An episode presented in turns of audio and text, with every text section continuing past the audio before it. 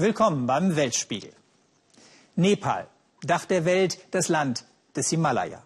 Doch seit diesem Frühjahr wird Nepal weniger mit gewaltiger Naturschönheit als mit grausamer Naturgewalt in Verbindung gebracht. Das schwere Erdbeben hat das bitterarme Land weit zurückgeworfen und Leidtragende sind besonders Mädchen und junge Frauen. Denn in ihrer Not schicken die Familien gerade die Mädchen immer öfter ins Ausland, weil sie sie zu Hause nicht mehr versorgen können. Statt Arbeit oder Ausbildung erleben dann viele von ihnen die Zwangsprostitution. Unserem Korrespondenten Gabor Hallas haben einige junge Frauen ihre erschütternden Geschichten erzählt. Und er hat auch Frauen getroffen, die sich diesem Sklavenhandel mutig entgegenstellen. Punam war elf, ein Kind, verkauft an ein Bordell in Mumbai.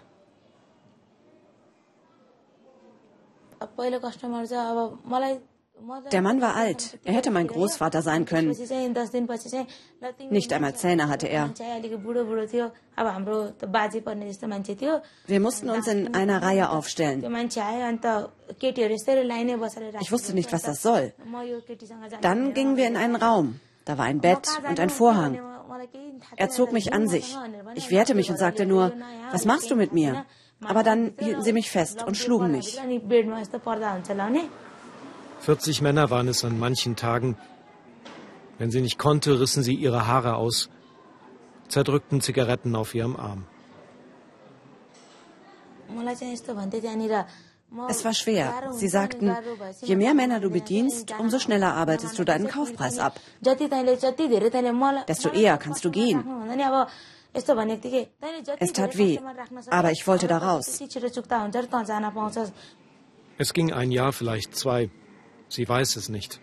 Dann wurde sie von der Polizei befreit. Heute ist Punam 19, lebt bei einer Hilfsorganisation in einem Wohnheim in Kathmandu. Ihre Mutter ist tot, den Vater will sie nicht wiedersehen. Sie will vergessen, wenn das so einfach wäre. Vergessen wollen sie wohl alle. Fast 500 Mädchen und Jungen wollen sich ein wenig Lebensfreude ertanzen, Sie wurden verkauft, missbraucht, geschlagen oder zur Arbeit gezwungen. Mighty heißt die Hilfsorganisation. Sie rettet die Kinder und kämpft gegen die Menschenhändler. Und das beginnt hier. Die Frauen haben keine Angst.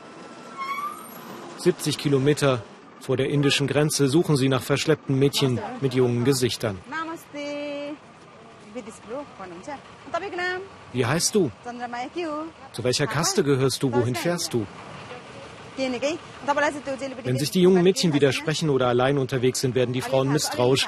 Jetzt nach dem Erdbeben sind sie ganz besonders wachsam. Denn in der Not sind die Familien eher gezwungen, ihre Töchter ins Ausland zu schicken.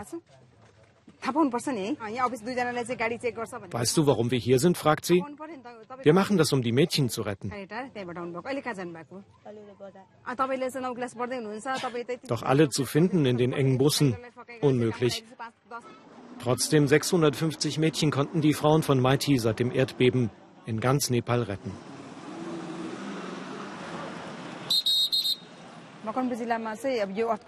Sie kommen aus den Gebieten, die am schlimmsten verwüstet worden sind. Die Leute leben dort in Holzhütten, teilweise 130 unter einem Dach. Da haben es die Menschenhändler einfach.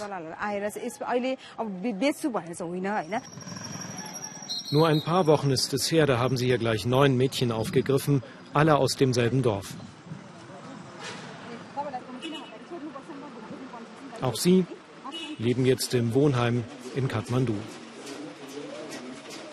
Noch begreifen sie nicht, was ihnen erspart geblieben ist.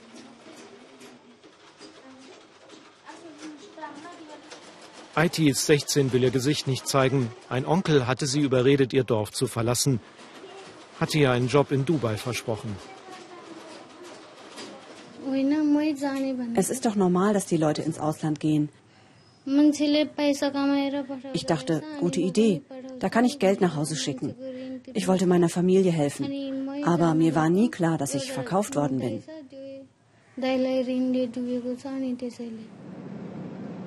Wir fahren in das Dorf, wo Aitis Familie lebt, in die Berge, ins Erdbebengebiet.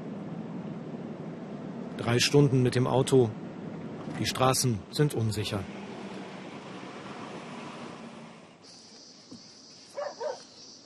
Aitis Vater ein einfacher Bauer. Wenn er auf sein Haus schaut, könnte er weinen. Wie er es wieder aufbauen will, keine Ahnung. Als seine Tochter ins Ausland wollte, hat er sich nichts Böses dabei gedacht.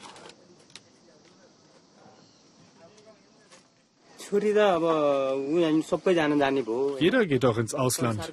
Gut, ich war erst nicht dafür, dass sie geht. Aber meine Tochter sagte, wir haben kein Haus mehr. Lass mich gehen und ich schicke euch etwas Geld. Ich begreife nicht, warum wurde meine Tochter verhaftet? IT wurde nicht verhaftet, sie wurde gerettet. Aber das versteht er nicht. Auch seine Frau arbeitet im Ausland als Haushälterin in Kuwait. Fünf Kinder müssen sie ernähren. Nach dem Erdbeben haben sie sich mit den Nachbarn eine Hütte gebaut. Sie bekamen 130 Euro von der Regierung, das war's. Und jetzt müssen sie sehen, wie sie klarkommen.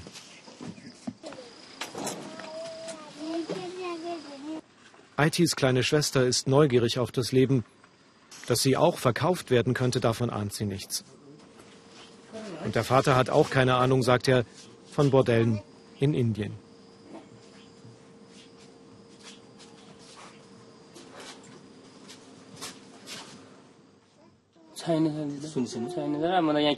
Ich habe nie davon gehört. Ich bin ein Bauer. Ich lebe auf dem Dorf. Aber ich habe so oft für meine Tochter gebetet. Warum sollte ich sie in diese Hände geben? Die meisten Mädchen landen in Indien. Die Grenze ist offen. Hier kontrolliert keiner den Pass. Das Mädchen verschleppt werden ist nicht neu. Alles auf das Erdbeben zu schieben wäre falsch. Nepal ist bitterarm, die Frauen wenig wert. Unam erzählt deswegen ihre Geschichte, weil sie will, dass sie anderen erspart bleibt.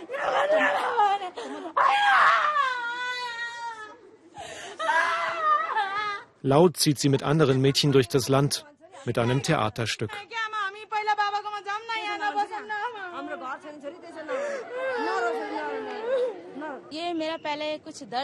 Ich habe den Schmerz in mir und der muss raus.